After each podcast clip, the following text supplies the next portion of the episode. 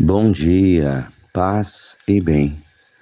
Hoje é terça-feira, 19 de dezembro. O Senhor esteja convosco, Ele está no meio de nós.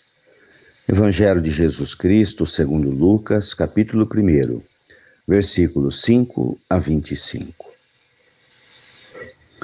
Nos dias de Herodes, rei da Judéia, vivia um sacerdote chamado Zacarias, do grupo de Abia. Sua esposa era descendente de Arão e chamava-se Isabel. Ambos eram justos diante de Deus e obedeciam fielmente a todos os mandamentos e ordens do Senhor. Não tinham filhos, porque Isabel era estéril, e os dois já eram de idade avançada.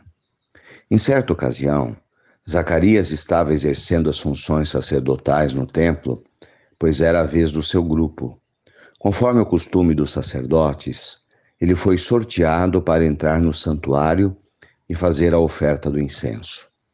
Toda a assembleia do povo estava do lado de fora, rezando enquanto o incenso estava sendo oferecido. Então apareceu-lhe o anjo do Senhor de pé, à direita do altar do incenso. Ao vê-lo, Zacarias ficou perturbado e o temor apoderou-se dele. Mas o anjo disse: Não tenhas medo, Zacarias, porque Deus ouviu tua súplica. Tua esposa Isabel vai ter um filho, e tu lhe darás o nome de João. Tu ficarás alegre, feliz, e muita gente se alegrará com o nascimento do menino, porque ele vai ser grande diante do Senhor não beberá vinho nem bebida fermentada, e desde o ventre materno ficará cheio do Espírito Santo. Ele reconduzirá muitos do povo de Israel ao Senhor seu Deus. Há de caminhar à frente deles com o espírito e o poder de Elias, a fim de converter os corações dos pais aos filhos e os rebeldes à sabedoria do justo, preparando para o Senhor um povo bem disposto. Então Zacarias perguntou ao anjo: Como terei certeza disso? Sou velho, minha mulher é de idade avançada. O anjo respondeu-lhe: Eu sou Gabriel. Estou sempre na presença de Deus e fui enviado para dar-te esta boa notícia. Eis que ficarás mudo e não poderás falar, até o dia em que essas coisas acontecerem, porque tu, não acreditaste nas minhas palavras que hão de se cumprir no tempo certo. O povo estava esperando Zacarias e admirava-se com a sua demora no santuário. Quando saiu, não podia falar-lhes, e compreenderam que ele tinha tido uma visão no santuário. Zacarias falava com sinais e continuava mudo. Depois que terminou seus dias de servir no santuário, Zacarias voltou para casa. Algum tempo depois, sua esposa Isabel ficou grávida e escondeu-se durante cinco meses. Ela dizia: Eis que o Senhor fez por mim, nos dias em que ele se dignou tirar-me da humilhação pública. Palavras da salvação. Glória a vós, Senhor. A gravidez de Isabel, esposa de Zacarias, é um sinal de Deus, que revela como para Deus tudo é possível. E o Senhor é o Deus do impossível. Quando Ele tem uma missão para nós, aquilo que parece ser impossível torna-se possível.